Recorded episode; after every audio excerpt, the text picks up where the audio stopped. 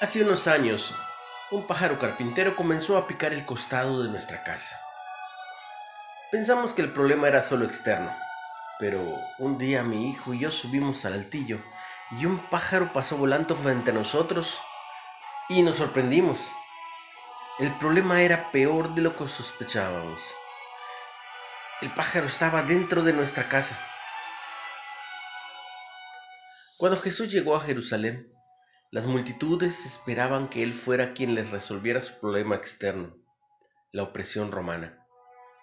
Entusiasmados gritaban, Osana al Hijo de David, bendito el que viene en el nombre del Señor, Osana a las alturas.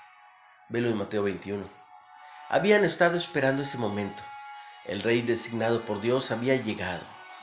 Seguramente ese libertador escogido comenzaría cambiando todo lo malo que había ahí afuera pero Mateo relata que lo que siguió a la entrada triunfal fue que Jesús echó a los cambistas, a los explotadores, a todos fuera del templo.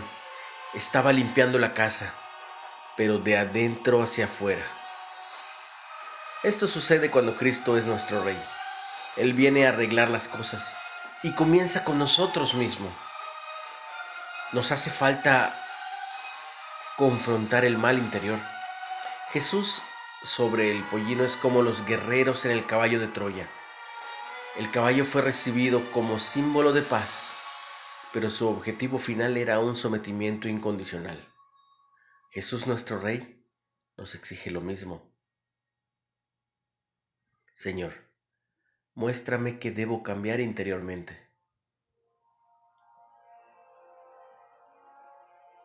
¿Qué significa para Cristo ser tu Rey? ¿Por qué es vital que le consagres todo? Porque es necesario que tu limpieza la hagas de adentro hacia afuera.